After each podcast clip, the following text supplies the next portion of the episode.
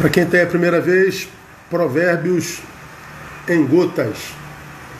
Hoje eu vou levá-los a capítulo 16, verso 16, onde está escrito o seguinte: Quanto melhor é adquirir a sabedoria do que o ouro, e quanto mais excelente é escolher o entendimento do que a prata.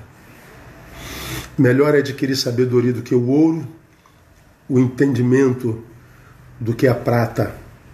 Lembrando que isso é a palavra de Deus, tá, gente? Só para lembrar. Aqui é uma exortação a não sucumbir à ilusão provocado ou à ilusão provocada pelo materialismo. Exortação a não sucumbir à ilusão provocada pelo materialismo. A exortação aqui é não é, a não fazer do materialismo seu estilo de vida. Melhor sabedoria do que o ouro, melhor a sabedoria do que a prata. Pensem que o texto não está dizendo que o ouro não tem valor e nem a prata. Só está dizendo que, que existem coisas mais preciosas do que ela. A sabedoria e o entendimento estão entre as coisas mais preciosas do que o ouro e a prata. Então aqui a gente foge do, do, do, da falácia de dizer que a gente não, não coloca valor nas coisas, no ouro, na prata ou no dinheiro que simboliza, simbolizados aqui ah, nesse texto. Não, não sou destes. Ouro e prata têm valor, o dinheiro tem seu valor, evidentemente. Só está dizendo para não fazer desse materialismo, ou seja, pôr na coisa aquilo que é de mais valor na sua vida e o valor que sobrepuja todas as outras coisas que você tem na vida. Por quê? Porque o materialismo é ilusório. E como algo ilusório, na minha concepção, também é um desvirtuador de destinos.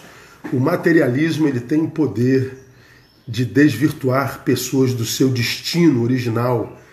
Faz com que pessoas que nasceram para algo, por causa do amor ao dinheiro e da matéria, eles são desviados do seu destino.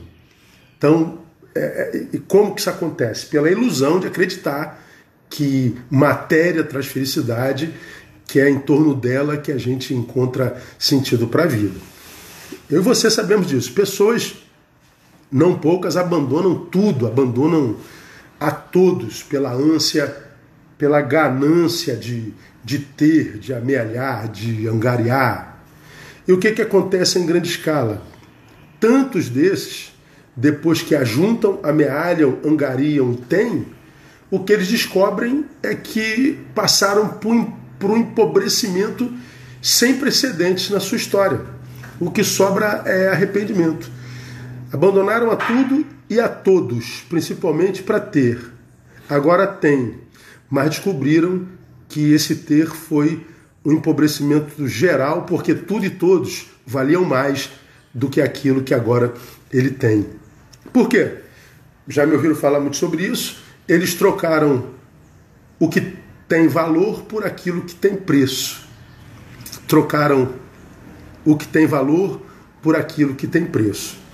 Para quem ainda não entendeu isso, exemplifico. Bom, ontem eu estava vendo uma série, quando eu cheguei da igreja, é, Casas Maravilhosas, num desses canais aí da net. Aí mostraram a casa que vale 31 milhões de dólares. Uma mansão que você levava uma semana para andar dentro dela toda. Bom, coisa linda, de outro mundo. Mas o valor dela é 31 milhões de dólares. Então, essa mansão tem um preço, não tem? Tem. Então não tem valor. Dá para viver sem ela. Você nunca teve uma mansão de 31 milhões, provavelmente nunca terá, e não vai morrer por causa disso. Tem preço? Não tem valor. Ah, o carro dele custa um milhão de reais. Tem preço? Não tem valor. Não tem valor. Né? Ah, eu vou fazer uma viagem que vai me custar 20 milhões de dólares. É, tem preço essa viagem? Então não tem valor. Agora, o que, que tem valor na vida, irmão? Quanto, quanto custa a tua saúde, por exemplo? Tem valor? É, tem preço? Não. Então tem valor. Quanto custa teu filho? A intimidade com teu filho. Você venderia seu filho por 31 milhões de dólares? Trocaria teu filho pela mansão, pelo carro, pela viagem? Não. Não tem preço? Então tem valor. Quanto vale a vocação de uma pessoa? está no lugar para o qual nós nascemos. Está no centro do projeto de Deus para a nossa existência. Quanto custa isso? não tem preço? Então tem valor. Pois é, o materialismo é uma ilusão porque faz com que pessoas troquem o que tem valor por aquilo que tem preço. Quase sempre, no final, o que sobra é arrependimento. E mais, por que, que o materialismo é uma ilusão? Porque o dinheiro, ele compra tudo, menos o que é essencial à existência. Exemplos crassos.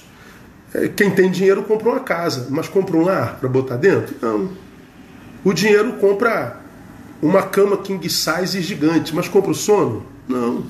O dinheiro compra alimentos, os melhores do mundo, mas compra o apetite? Se você estiver doente? Não. O dinheiro compra remédios, qualquer um. Compra saúde? Não. Compra a biblioteca de Alexandria. Compra sabedoria? Compra conhecimento? Compra pessoas. Sim, o dinheiro compra pessoas. Mas compra o respeito delas? O amor dela? O, o dinheiro compra conforto, compra paz? Não. O dinheiro compra sacerdotes, compra salvação? Compra não. Compra não. O dinheiro compra tudo, menos o que é essencial à vida. O que é essencial à vida não tem preço, porque tem valor e quase sempre se adquire ao longo do caminho sem gastar um centavo. Então, ah, o que, que a gente aprende aqui, irmãos, além disso? É que o dinheiro, quando servo, é, se traduz no melhor de todos os servos. Mas o dinheiro, quando é senhor, se torna o pior de todos os senhores. O dinheiro, quando servo, é um excelente servo. Mas quando ele se torna nosso senhor, ele se torna o pior de todos os senhores. Por que, que o dinheiro se torna o pior de todos os senhores? Primeiro, porque ele se torna um senhor que exige dedicação exclusiva. Por isso que a Bíblia diz que nós não podemos servir a Deus e a mamon, a Deus e as riquezas, a Deus e as coisas. Porque se a gente serve um, vai ter que roubar do outro. Se a gente é fiel a um, vai ter que ser infiel para com o outro. Ou você serve a Deus, que te abençoa com coisas que têm valor, ou você serve ao dinheiro, que te ilude com coisas que têm preço. Ele exige dedicação exclusiva. Segundo, é o pior senhor, porque quanto mais se tem, mais empobrecido a gente fica. Por quê? Porque a Bíblia também diz que o dinheiro é a raiz de todos os males. Junto com o dinheiro, que nos dá coisas que têm preço, vem um monte de impeditivos relacionais. E aí o fim, porque o dinheiro virou senhor, é, é, é, é quase sempre a solidão. Por quê? Quando se tem, quase todos que se aproximam, se não todos, se aproximam por interesse. É uma aproximação interesseira. Aí o que, que acontece com quem tem muito, geralmente? Você terá muita dificuldade de amar alguém porque vai desconfiar da sua fidelidade, vai desconfiar do seu amor então você vai ter dificuldade de amar e de ser amado. E essa dificuldade de se praticar o amor, seja indo ou vindo, é o que a Bíblia define como a verdadeira morte. Eu não morro quando a morte chega, eu morro quando o amor se vai, quando o amor se torna uma impossibilidade. É o que diz 1 Coríntios capítulo 13. Eu posso falar a língua dos homens e dos anjos, eu posso, portanto, ser um, um diplomata que põe é, fim ao litígio entre céu e terra. Eu posso ser alguém que distribui os meus bens para o sustento dos pobres. Ou seja, eu posso ser o maior filântropo, da história. Eu posso entregar meu corpo para ser queimado. Ah, ou seja, eu posso virar o mártir mor da história dos homens. Eu posso conhecer toda a ciência e ter todos os dons. Mas o texto é claro em dizer: se não tiver amor, nada serei. Ou seja, sou enquanto amo. Então eu não morro quando a morte chega, eu morro quando o amor se vai.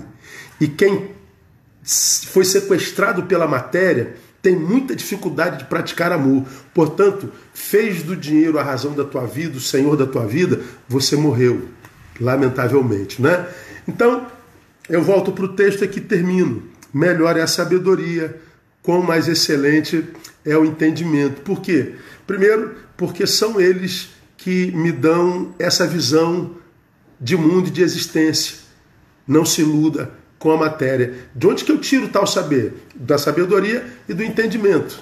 Por que, que a sabedoria e entendimento é melhor, é mais excelente? Porque são essas coisas que nos convencem de que a grande riqueza da vida está no campo do ser e não do ter. Porque também está dito na palavra, lá nas bem-aventuranças, que, como já ministrei aqui, é o perfil de uma pessoa feliz aos olhos do Cristo. E a felicidade descrita nas bem-aventuranças, é, a partir do diagnóstico do Cristo, é bem-aventurados os humildes de espírito, os que choram, os mansos, os que têm fome e sede de justiça, os misericordiosos, os limpos de coração e os pacificadores. Bem-aventurado, feliz, à luz da palavra, não é quem tem, portanto, feliz é quem é. Então, ouça o conselho do sábio. Quanto melhor adquirir a sabedoria do que o ouro, o entendimento do que a prata. Ouro e prata ajudam demais, mas não são tudo, porque compram tudo menos o essencial. O essencial é de graça e a gente consegue tudo isso com entendimento e sabedoria. Busquem entendimento e sabedoria.